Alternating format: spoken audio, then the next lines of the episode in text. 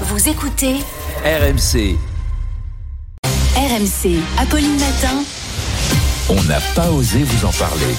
Vous avez décidé de nous apprendre à écrire un email ce matin, Charles Hello tout le monde, smiley clin d'œil. J'ai mis 80 personnes en copie de ce mail pour vous répéter ce que j'ai dit hier en réunion. Merci de répondre à tous rapidement afin de créer une insupportable boucle de mail. Gros bisous les loulous. Voilà exactement ce qu'il ne faut pas faire en entreprise. C'est le résultat d'un sondage mené auprès de milliers de salariés par une agence américaine. On leur a demandé ce qui les agace le plus au sujet des emails. Résultat dans l'ordre les fautes d'orthographe, c'est ce qui énerve le plus tout le monde.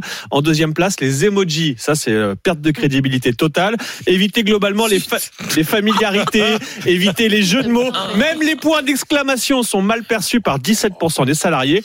Autre erreur, on ne met pas la moitié de la boîte en copie de chaque email.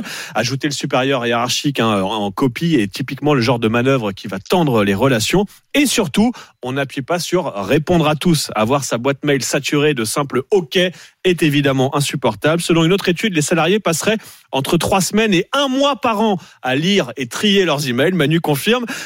Je sens que la boîte est saturée. Donc, avant d'appuyer sur envoyer, demandez-vous si ce message est bel et bien nécessaire.